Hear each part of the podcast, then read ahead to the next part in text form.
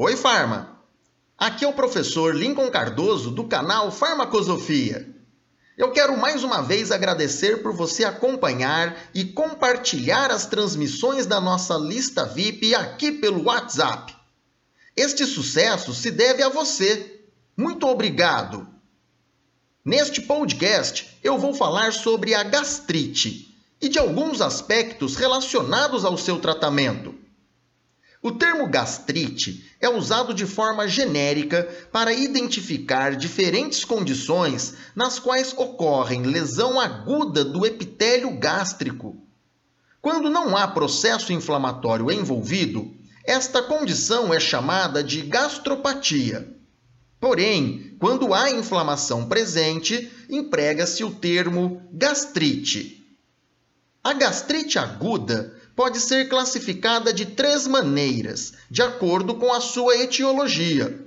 Deste modo, temos a gastrite aguda erosiva, geralmente causada pelo uso irracional de anti-inflamatórios não esteroides e outros medicamentos, como corticoides e bifosfonatos, entre estes o alendronato sódico e o risedronato sódico. Temos ainda a gastrite aguda não erosiva, que é quase totalmente secundária à infecção por Helicobacter pylori.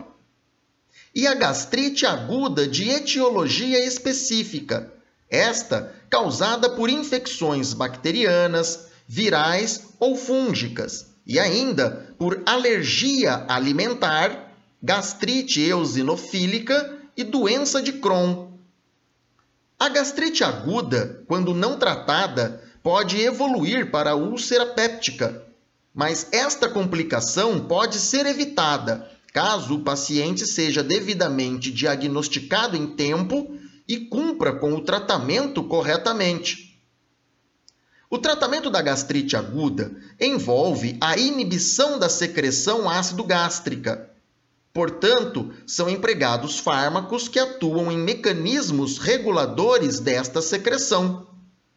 Os antagonistas do receptor estaminérgico tipo 2, como a cimetidina, a ranitidina e a famotidina, já representaram grande importância no tratamento da gastrite aguda.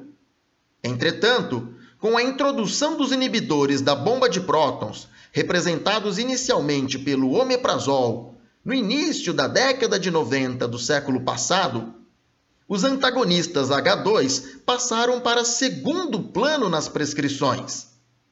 Atualmente, os inibidores da bomba de prótons são os fármacos de primeira escolha nos protocolos e diretrizes de cuidado da gastrite.